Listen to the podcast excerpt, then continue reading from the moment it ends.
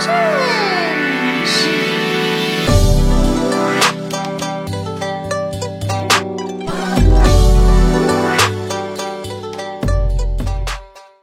Hello，小伙伴们，大家好，欢迎收听我们最新一期的秋后算账节目，我是主播雨薇。那今天我们的嘉宾是 Vivi，她是在英国的一位全职妈妈。那对于全职妈妈这个群体，其实我了解的不多，但是跟 Vivi 交流合作的过程里面，他给到了我很多的启发。所以先请 Vivi 介绍一下自己。就是我吧，是今年来英国已经第差不多第十二个年头了。就是肯定会有人问，说 你在英国生活咋样啊？我觉得现在的我可以挺自信的告诉他，就说其实自我自己活得最清醒、最畅快，而且最痛苦的就是这两年，也并不是说之前的十年不痛苦，只能说这两种痛苦不同。但是我更喜欢目前承受的这种痛苦，因为在前十年我一直就在一种自我拉扯中，所有的认知都十分混乱，不知道自己的问题出在哪儿。就是无论是随便抓一个朋友，就是去倾诉呀，还是跟丈夫之间的这种矛盾冲突啊，甚至就是我个人是属于比较喜欢购物的，就是疯狂购物，也无法填补我心里面那种，就是那种空虚感。就说实话吧，现在想想，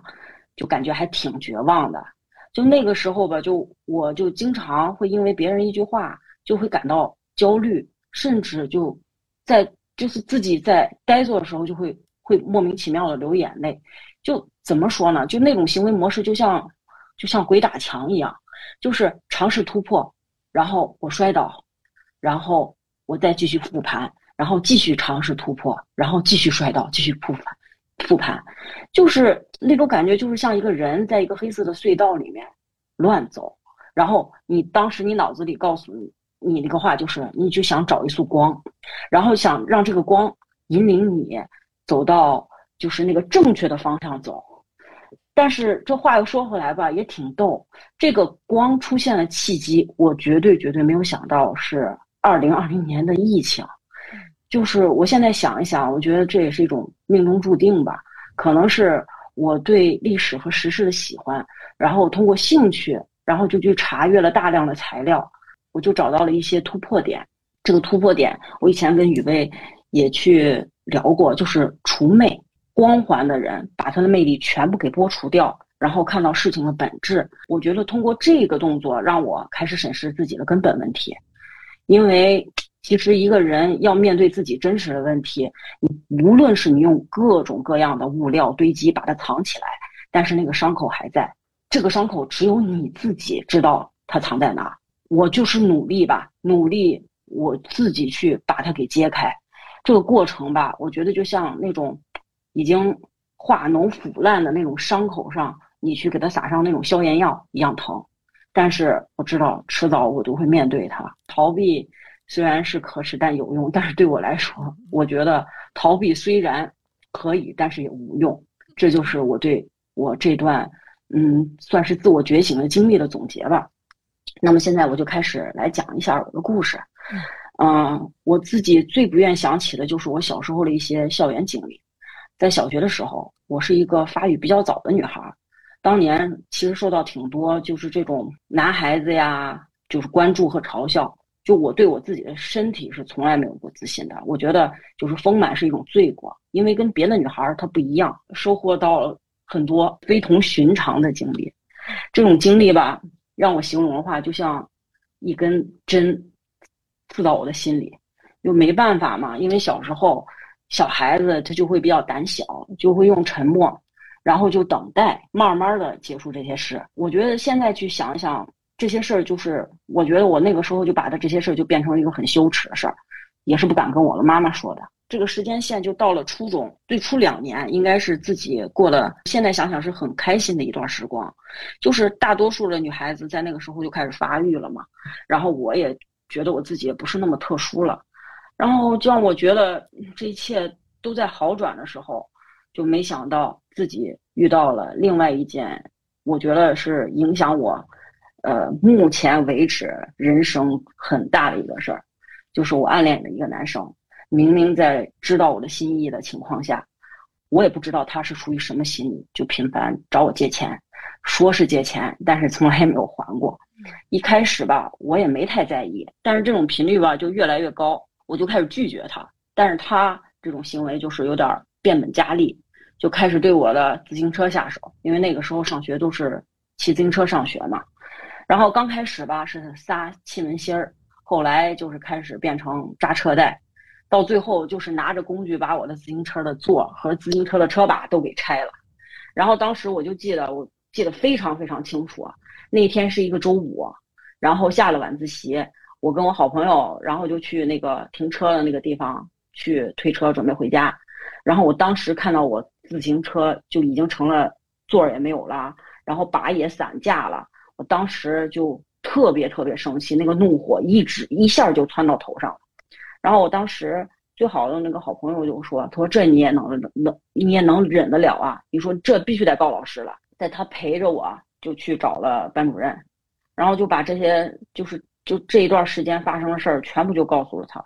就告诉班主任。我就记得很清楚，就是在跟老师聊完聊以后，我就把自行车修好回家。我觉得过了那个是前所未有很放松的一个周末，但是我不知道这个周末可能是我初中生涯最后一个安稳的周末了。以后就是这是一个分水岭，以后。我就再也没有安稳的生活了，就这就来到了周一，我去上学，然后就感觉一切都变了。因为那个男孩子吧，他不论从学习、体育，在班级里面都是属于名列前茅，然后在男生中也是非常有人缘的。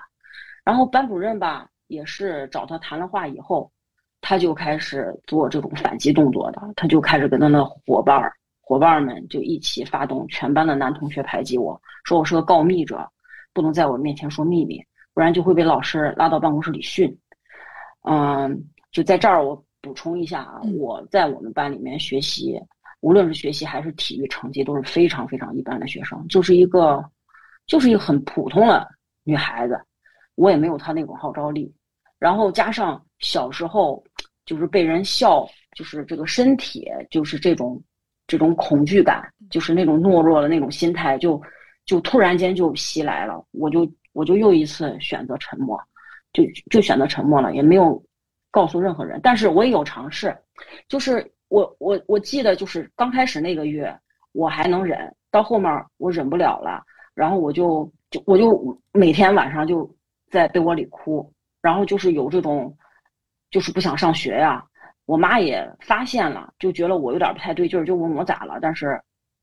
但是我没有说，我就说我想转学，然后我妈问我为啥呢，我还是说不出口。我觉得现在想想，这个原因可能是因为我学习不是特别的优秀，加上我妈妈那时候创业吧，然后她工作也挺忙的，然后这件事儿我也就不了了之，也没有跟我妈说。然后这期间我也有尝试再去跟我的班主任，就是去反映我被排挤了这个情况，但是。班主任就挺不耐烦的，就说这个男孩不招惹别人，干嘛去招惹你？你要想想这是为什么？就是用现代话就说你要反省你自己，你不要想是，对，就不要想是别人的问题，因为可能那个男孩子比较优秀吧。嗯，哎，然后我就觉得我那个时候去形容自己的这个心情吧，就是连一个词儿就是绝望，然后。我就觉得我就是忍受别人把我就当成这种瘟疫的这种，就是这种这种这种现实就过了这一年，然后就这么沉默的结束了我的初中生活了，然后就现在就很奇怪，就别人说，哎，你这个初中生活过怎么样啊？光听你说高中同学怎么样啊？大学同学怎么样了？说实话啊，我觉得让我现在想初中的事儿，我基本上是想不太清楚的。我能唯一能记得起来的时光就是。我，呃，喜欢他的那一段，就是就是他最好的那个时候，和他伤害我最深的时候，我只能记这两件事儿，其他的事儿，我觉得我的记忆全部都模糊，包括别人怎么去排挤我呀，我也想不起来了。我现在想想，觉得这种是不是一种自我保护机制？我觉得是我自己把那段经历给埋起来了，因为我觉得我把它埋起来，就别人就不知道了，就是我是安慰我自己。就是只是一种，现在想想就是自我保护，但是没想到我后来的人生会经常出现一些不受控的事情，都是我现在想想都是跟他有关，而且我还自己不知道。嗯，就是过了初中以后，我的经历也没有什么大起大落了，只有一些小风波。就我觉得说是小风波，只是跟初中的那件事儿相比，它比较小。但是同样是在两方面受挫，一个就是在友情上，一个就是在感情上。当时我会总结原因，因为我这个人属于比较爱反思的一个人，我就把这些原因归归纳，就是是我的问题，我不够好，是我太依赖别人了，是我太懦弱了，说我太不勇敢了。然后这个时间线就到了这个，就是我上大学本科结束了，因为我我我我那个本科是在国内读的，然后读完了以后我就就是那个来英国这边读书了。呃，来来这里的话，就是刚开始，就一切就就比较新鲜嘛，也结识了很多朋友。就在这期间吧，就我就认识了我老公，然后我在这儿就不展开了，我就比较快速的带过。时间轴基本上就是我跟他相识，基本上是在我刚来英国的时候，然后中间没有联系，经过一年以后又重新联系，然后经过半年的时间就进入婚姻了，然后现在我们已经结婚，今年是第十个年头了。我现在去回想我的婚姻，这个这个以后的这个生活，结婚以后的生活也挺折腾的。就是，呃，这个顺序就是上完学结婚，接下来就生孩子，然后接下来又决定啊回国帮父母，呃，然后孩子两岁的时候，我又一个人带着孩子又回到英国，然后就这样开始了分居两地了，这种海外呃陪读妈妈的生活吧。然后现在想想吧，刚开始挺崩溃。就是我女儿去的第一个幼儿园就不太适应，应现在想应该是，就结合我姑娘的反应啊，就是应该是班里面有一个老师，他脾气不太好，他有吼我的孩子，然后因为当时他小嘛，就把他给吓着，然后就导致他经常晚上起来大大哭，就说他他他不想去幼儿园。我当时说实话挺无奈的，因为老公也不在身边，我就求助我的就一个朋友，就是。最后就联系到一个，就这边的属于政府下面的一个幼儿园，那个老师就是比较稳定，嗯，然后呃专业性会比较强，然后嗯就转过去了啊，然后后面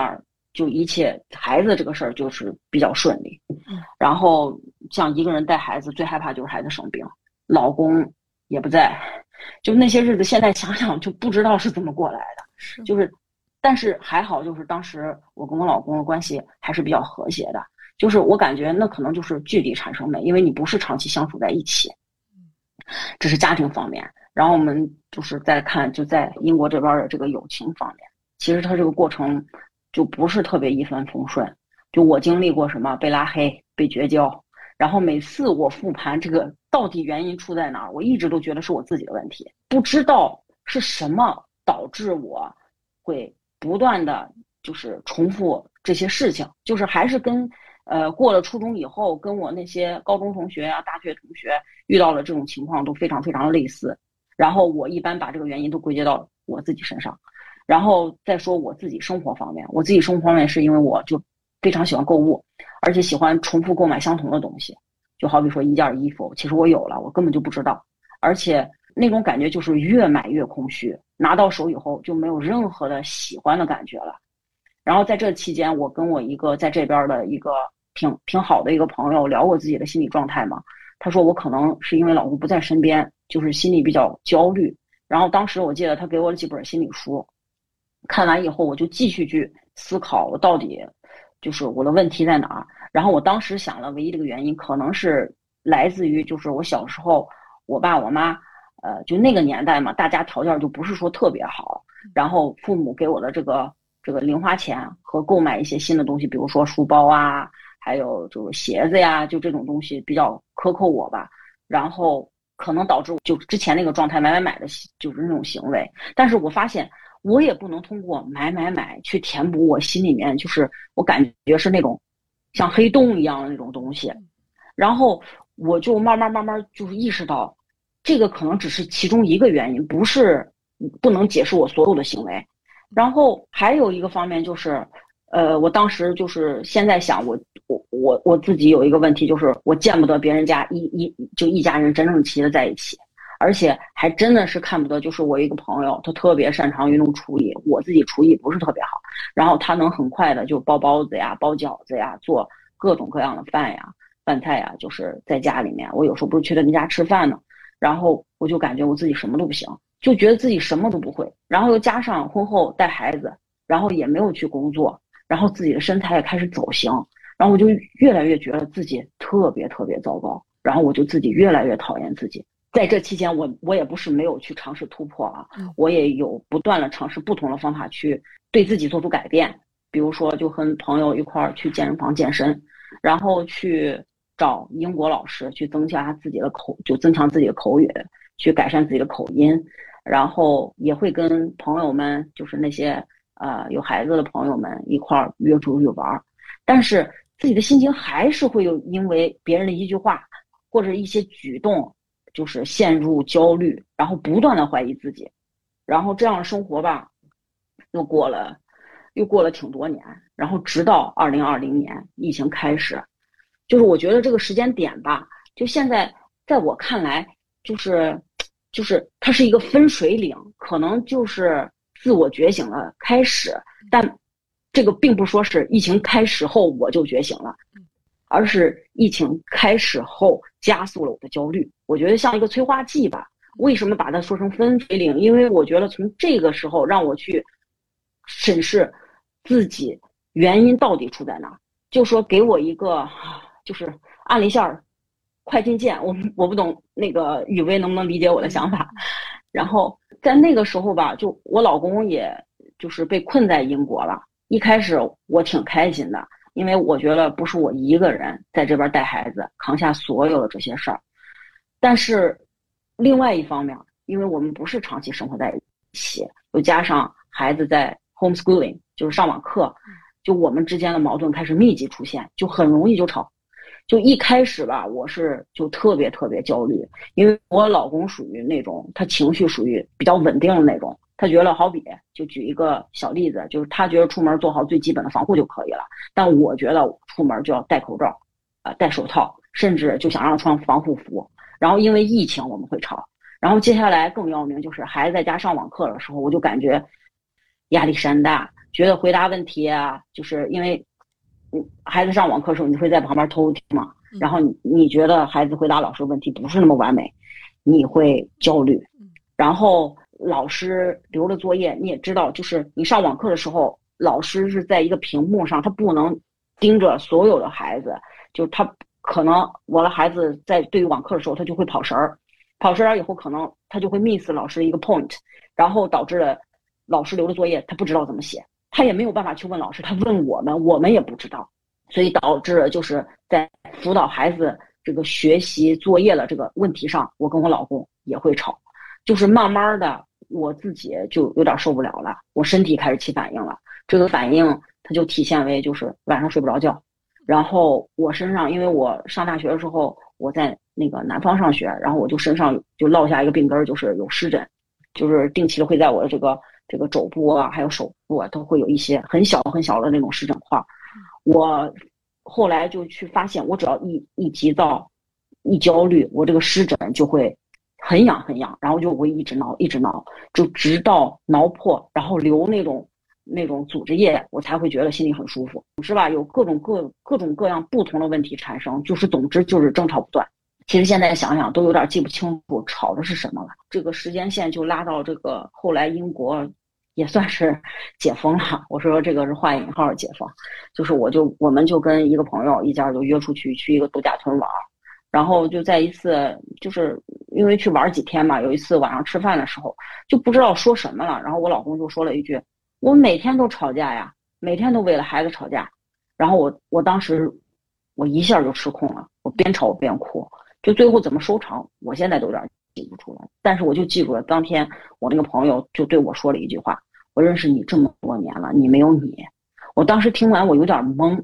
我就不太理解这句话什么意思。因为我一直觉得我自己挺独立的，我自己在那带孩子，我也没有说就特别依赖别人。虽然说我渴求，就是不是我渴望就是得到友情，但我并没有说是依赖我的朋友去做一些事情。我也觉得我自己不是一个没有思想、没有主见的人。然后吧，加上我这个朋友吧，他就有一点儿怎么说呢，就不太喜欢中国，然后就跟我说了很多就有关中国不太好的东西。然后具体我觉得也没有必要展开说了。我觉得那可能对我来说就是那就是一个契机，因为我从小到大就是一个。挺喜欢历史，也挺喜欢时政新闻的人，可能是小时候晚上回家吃饭的时候吧，都会去看新闻联播呀。而且再加上我是文科生，历史、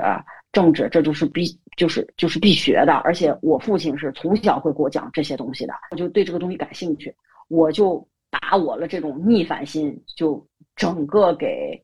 激发出来了。我就说，我就在想，我真的是别人。想的那种没有独立思想思想的那种人吗，就是就像他说的，我没有我这样的这样的一个人吗。我们就是可能在海外，我们经常会有个习惯，就是哎呀，你看这这这么好，中国啊怎么怎么糟，就这种有这种对比嘛。我当时在说这些事的时候，我不会觉得这是一个问题，但是他说完以后，我就在想，我真的是被洗脑了吗？就是有，就是脑子里产生这个疑疑问了以后。我这个人不信邪，我不会说是别人说了什么我就做什么，我就一定要去查查一个底儿朝天，我要查出来。我当时那个心理就是我要查出来这个东西，我要证明我自己没有被洗脑，啊，然后我还期待着下一次跟他出，就是跟他见面的时候，我还要把他给打败，这是我当时的心理，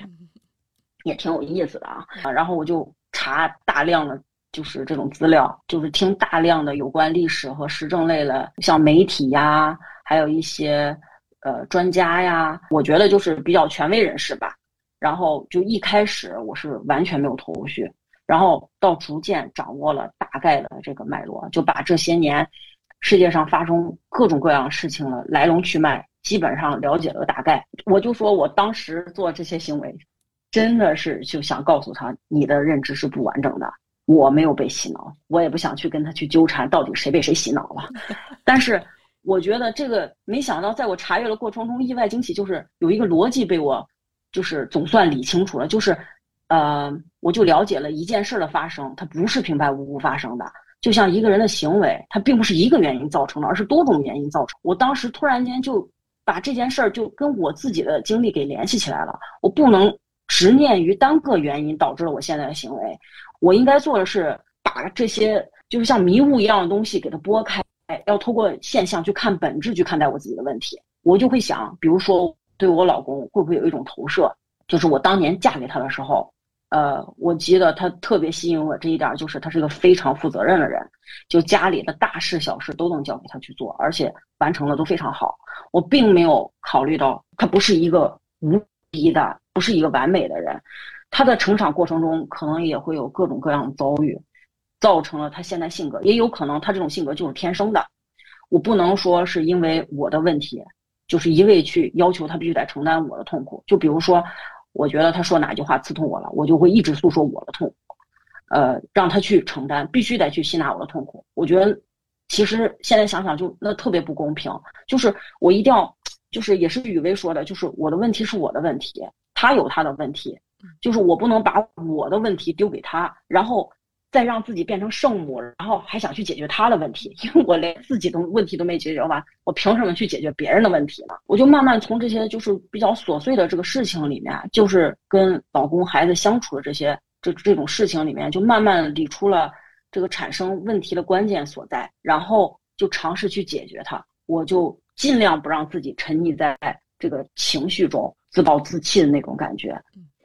然后我前几天就是听听一个人说了一句话，我觉得特别好，就是特别符合描述我现在的这个模式。就是他说了，他说你把每天最琐碎的事情就变成属于我自己的时刻。然后我把这个人说这句话，就是用一个词来形容，就是转念。那些让你很心累的事情，你可以把它赋予属于它的意义。不管就是你遇到什么。比如说别人的说法，或是别人三观，最重要的不是你能不能说服他们，而是允许自己和自己就去练习，知道自己说的、做的，或者是自己的人生选择，都是自己认同的，而且是不会后悔的。最重要的一点，就不会因为自己的决定或者是自己的选择不够那么的完美去讨厌自己，嗯，而且反而要从这种不完美的结果里面总结归纳经验，进行优。化，然后再迎接下一次的挑战。说实话啊，当我改变我这种行为模式后，就我就感觉非常安全，就是我能够从这些就是失败中，我把这种失败当成一个我学习的契机，然后我从这些这种学习的过程中得到了经验，就怎么说呢？就是一种苦中作乐的感觉，就是那种你可以在苦中发现金子的那种。然后这种开心是比买多少东西填补不了的感受。这就是我把，就是我现在就好比我喜欢什么东西，我还是会买，但是我不会产生自责了，我不会觉得哦，这是因为小时候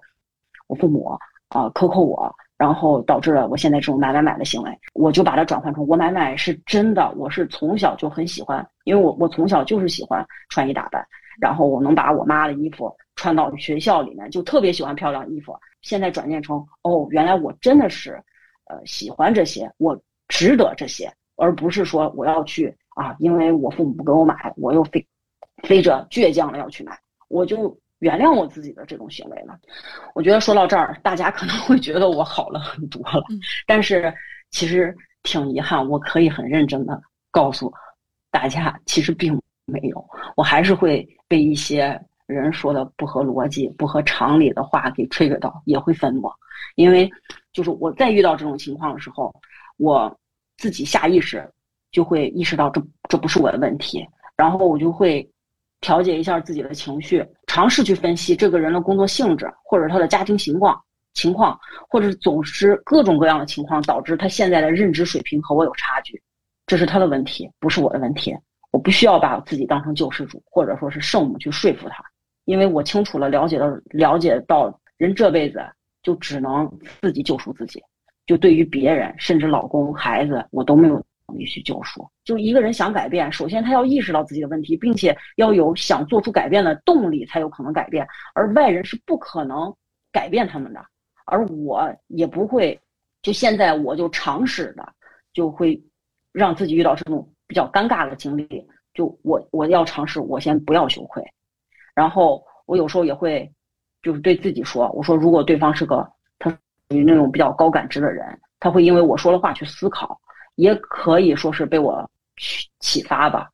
然后他去连接他自己那一部分的，就是不圆满。就是如果没有的话，我会觉得哦，那挺遗憾。但是我也不想因为他这种行为去影响我自己的情绪。就是在这个过程中，大家可能听我感觉就。”那么云淡风轻，但是你要知道，你看起来的毫不费力，在背后是经过多少的努力。实际上，我是花了好多天才想明白，并且消化好、整理好我自己的情绪。然后在这期间，我还找了雨薇去做了次咨询，更加坚定了自己的做法没有问题。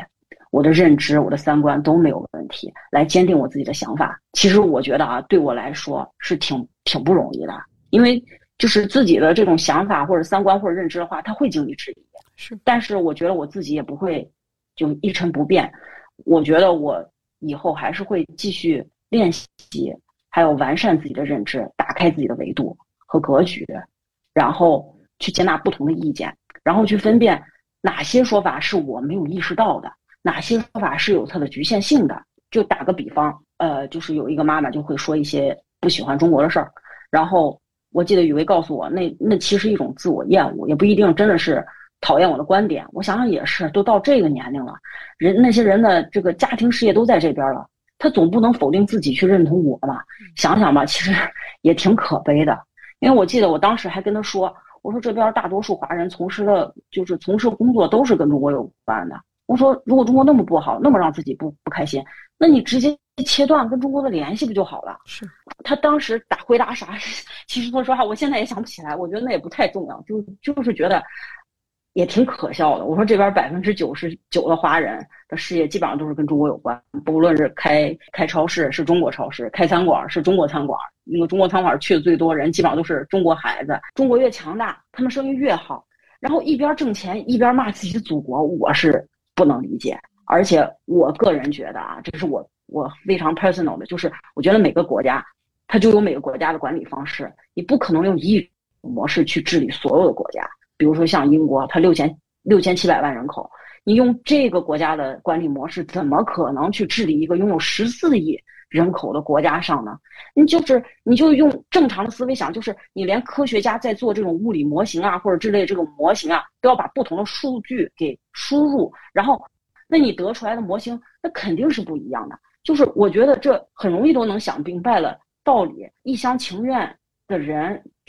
他们想那种东西就完全不符合逻辑，就是好比，就是今天我又看了这边一个新闻，我觉得也蛮可笑的，也可以可以分享一下，就是叫 Telegraph 那个那那个，因为俄罗斯不是昨天是启动了一个召集令，然后要召集人，这边今天就出了一个新闻，说就在俄罗斯有一千四百个普京的这个反对者，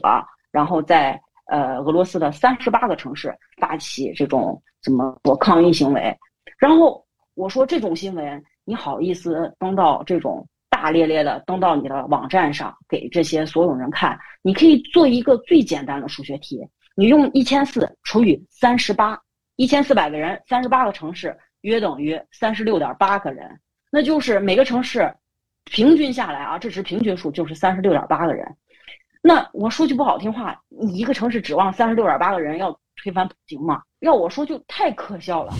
然后就我觉得，我觉得这点人吧，还不如一个小区跳广场舞大妈的人数多了。我就觉得还蛮可笑。是，我就觉得我在这边啊，我只想陈述事实，我不想讲意识形态。是，就是我特别特别讨厌这种道听途说的所谓的红墙密事儿、白墙密事儿，就是因为那些都是不能证明真假的事儿，其实挺没劲的。嗯，我到最后吧，我就发现，就自己在英国带孩子吧，就跟外国人打交道是最轻松的。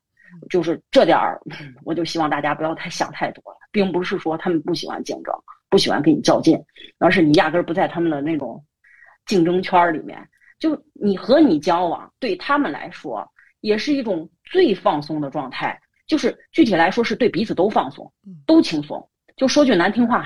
就他眼里没有你。之前我是连承认这些的勇气都没有，但是我现在觉得没什么，因为他们在我眼里也就是我同学、我女儿同学的父母，就一个最熟悉的陌生人吧。我觉得只要交流愉快，也不需要投入太多感情，然后这样我就不会给自己太多压力，去让自己 feel 很 guilty。如果我没有感觉好像是我没有招待好他一样，我现在觉得。我们就是一个普通朋友，就聊聊天儿就行了。我不用过多的去 care 你的想法，你也不用过多于 care 我的想法，就不用深入了。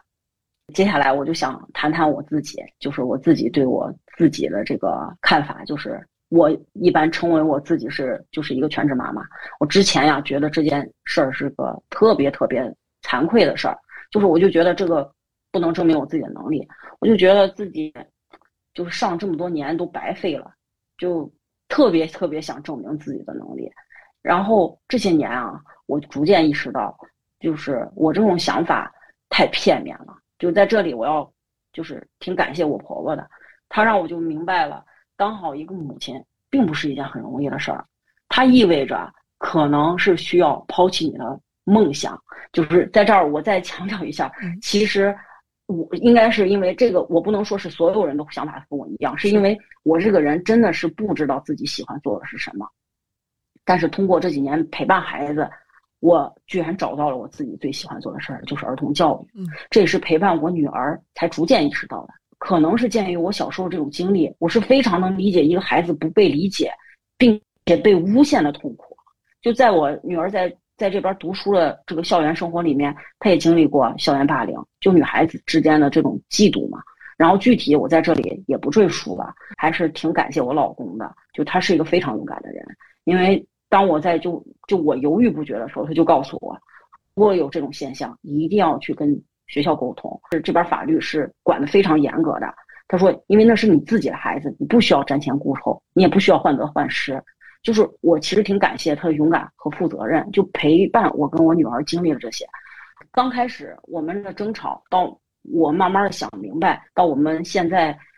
呃，我觉得是咱不能说是不可就不可能这两个之间就没有争吵，那是不可能的。就慢慢慢慢变了，我会去站在他的角度去理解这件事儿，就是慢慢的我就改变了。我觉得我变得比较勇敢了。就我觉得懦弱和逃避不能解决事情，就是勇敢的去面对才是解决事情的唯一方法。就是我们父母做父母的必须这时刻的站在孩子身后，不能让首先不能让孩子怀疑我自己，就是你知道吗，雨薇？就我女儿昨天，就我带我女儿去那个去看眼睛，然后我女儿就跟那个就是测就是测试里的那个那个人说嘛，他说他说人不是完美的，然后我不是完美的，妈妈不是完美的，我的爸爸也不是完美的，我们不用去证明我们自己是完美的。我就觉得那一刻我被我女儿治愈了。就是觉得被人理解了，就那种感觉。我觉得我自己的努力没有白费。我就想到了余威说的，就我心里那个内在的小孩。其实余威告诉过我，就是在冥想的时候，就是就冥想这件事的时候，就我就会开始去跟小时候我对话。就是现在就我其实挺开心，就可以告诉大家，就是那个小时候我就不再那么懦弱了，也不再那么愤怒了，就是。而外在的我，我觉得现在也有慢慢在好转，起码不再会那么容易因为别人的不理解和和冤枉被吹吹到。但是我不敢保证我自己的情绪会一直平顺，因为一直平顺 那是不符合客观，就是客观事物的发展规律。是，而我，而现在我遇到事情，我第一时间就会选择勇敢面对，就把它当成是一种练习，因为就我觉得这样才能解决问题，就实事求是。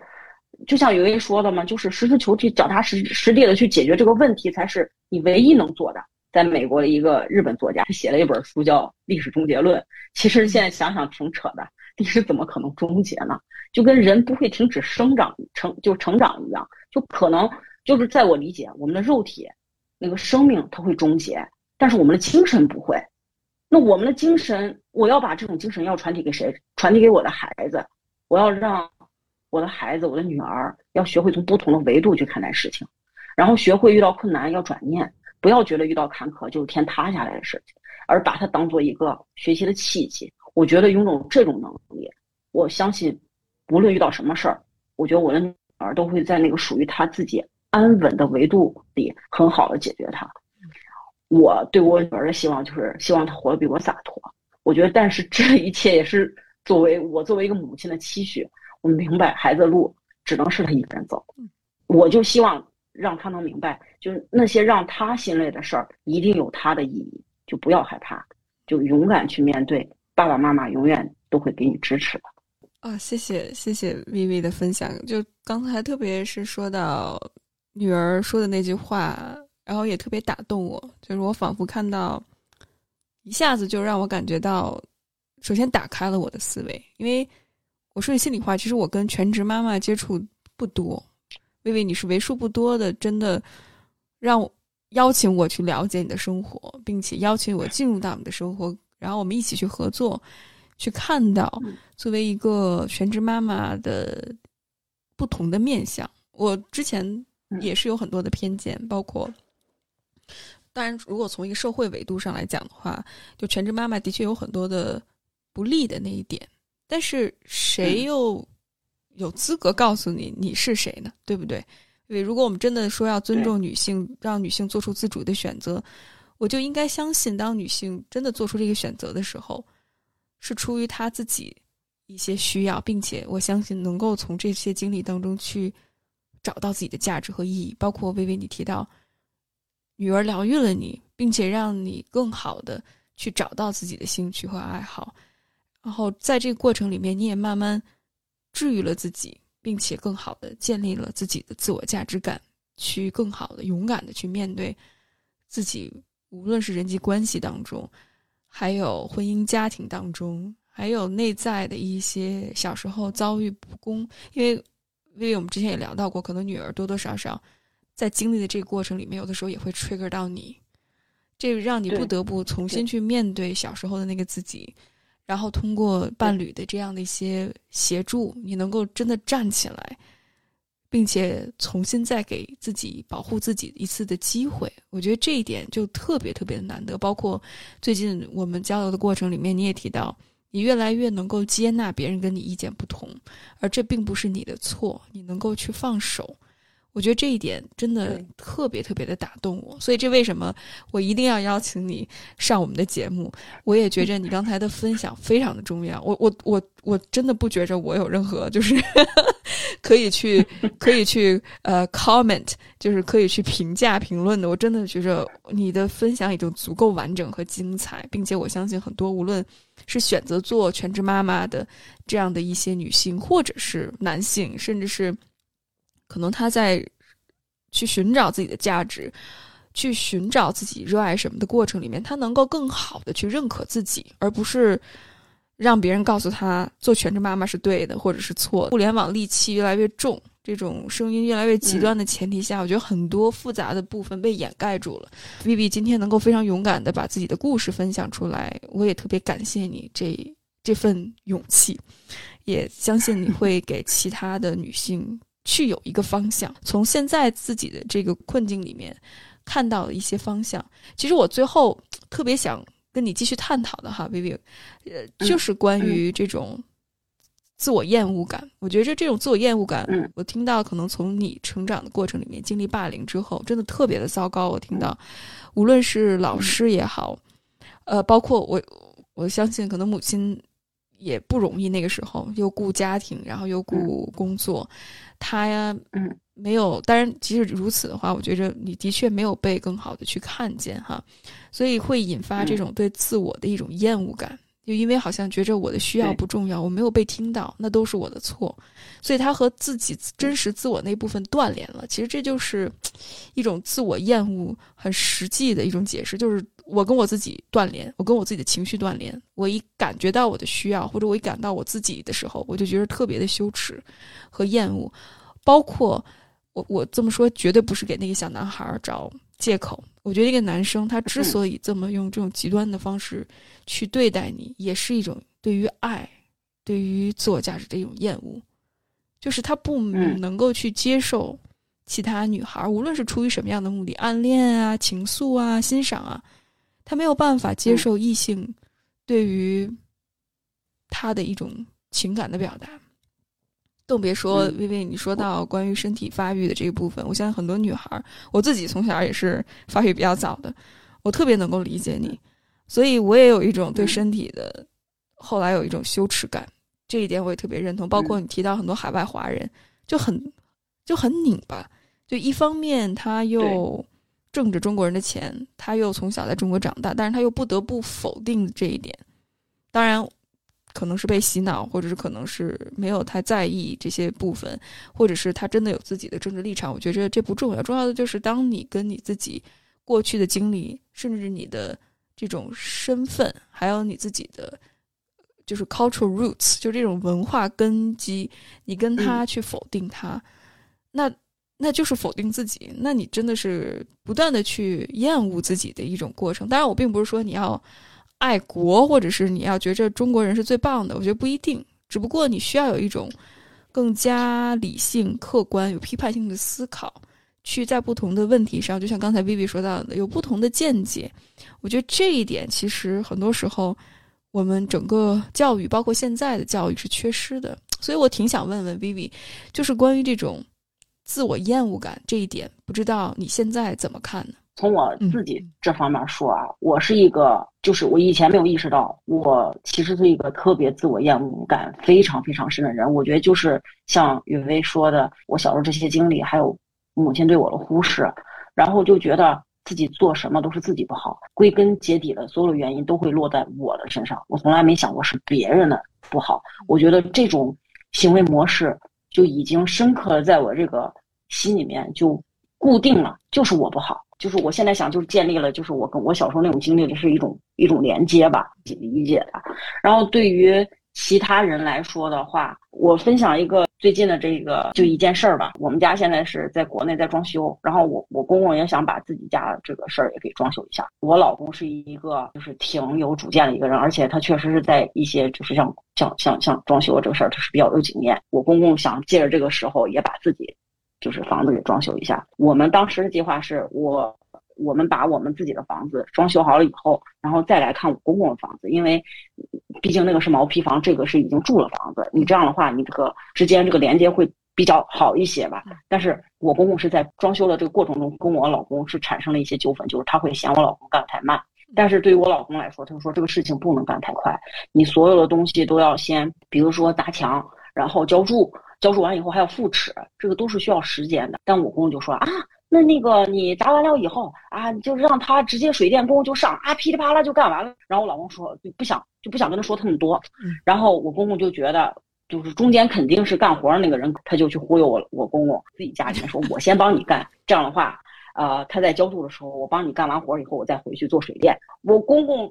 本来就说了是要找设计师去把这个东西设计好，因为大家都不懂嘛，因为他那个东西是已经要牵扯到你是精装修的，然后再重新扒，你肯定会有这个时间。他就不行，他就要干，谁都没有说就开工了。我老公一看就有点蒙圈了，就说你为什么要这样做？他说了，你们都不听我的，我就要自己干，就是他一定要证明他自己。嗯，我觉得从我公公身上我就。强烈的意识到，其实他也是有一种自我厌恶感，就是他明明知道自己不行，但是他一定要证明他自己行，然后他会做一些他自己能力根本达到不了事儿去证明他自己行，然后就把大家搞得非常累。然后我老公昨天晚上就挺爆发，就跟我说，他说每天我还在忙工作的事儿，还在忙装修的事儿，回家就不能有一个安安静静的场所让我休息一下，我还得管就是家里面这摊事儿，他就觉得他有点崩溃，他说他要出。出去租房子住，然后我就劝他，我说就是像雨薇你说的，其实像父母那辈也有一种叫叫代际创伤吧，就是类似于那样的，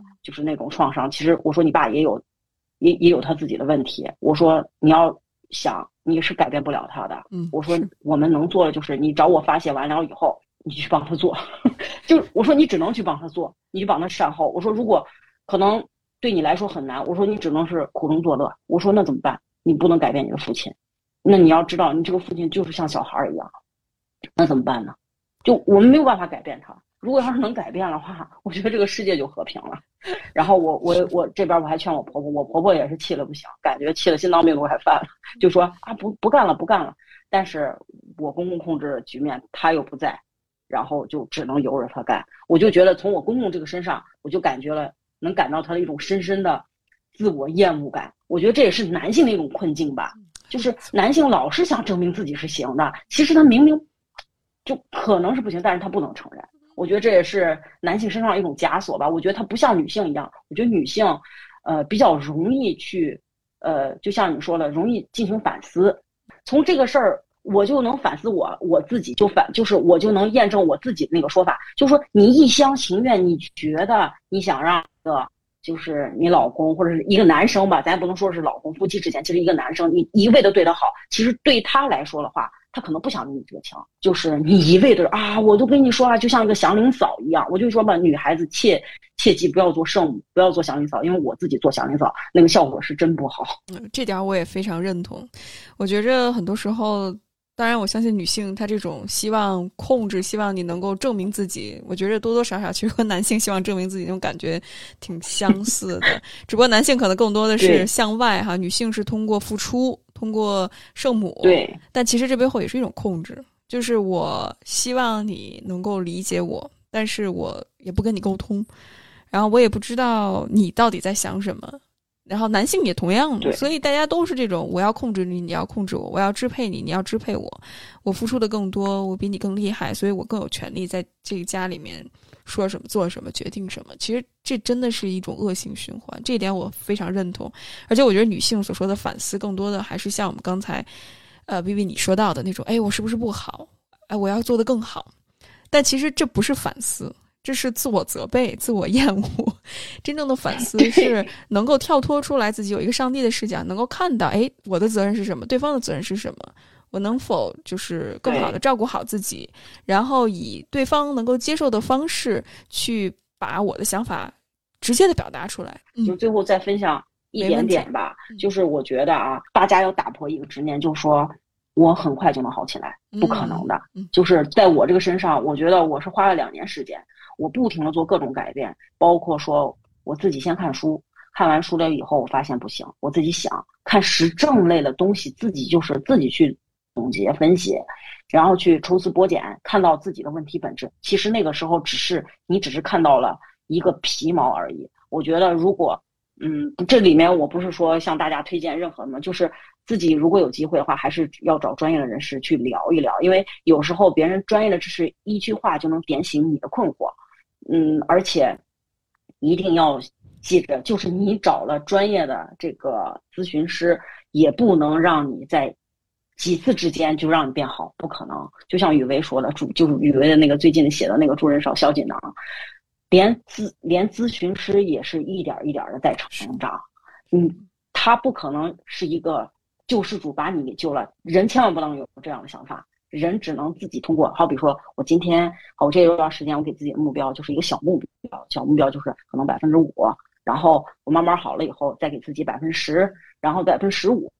我觉得把这个目标不要搞得那么大，这样那么大的话，就像哦，跑步，我要跑一万米，我要想一万米一万米，我自己肯定是跑不了，因为我觉得大脑也是有这种机制嘛，就是不能给自己太多的压力。就在这儿，就祝福大家，就希望大家都能找到治愈自己的方法。我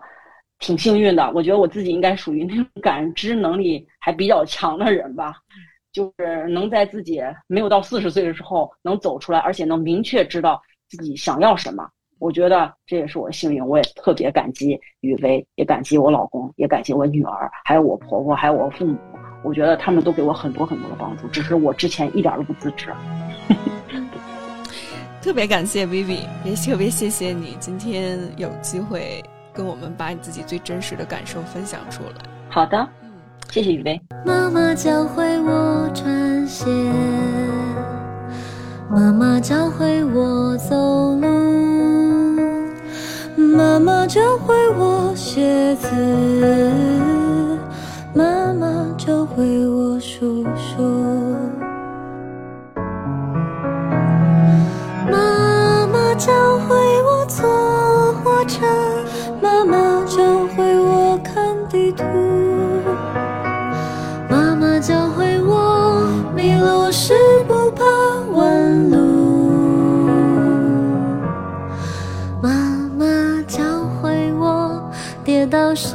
不知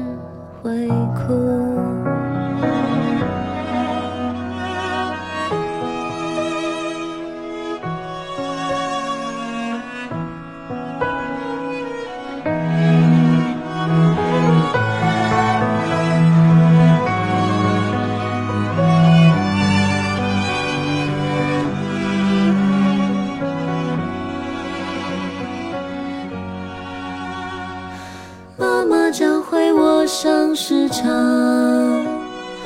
妈妈教会我炒菜炖肉，妈妈教会我和朋友相处，妈妈教会我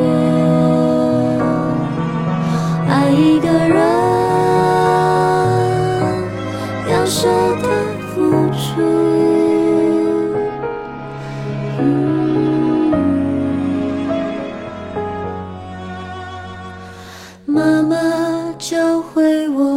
专注的做想做的事，妈妈教会我独立的过想过的生活。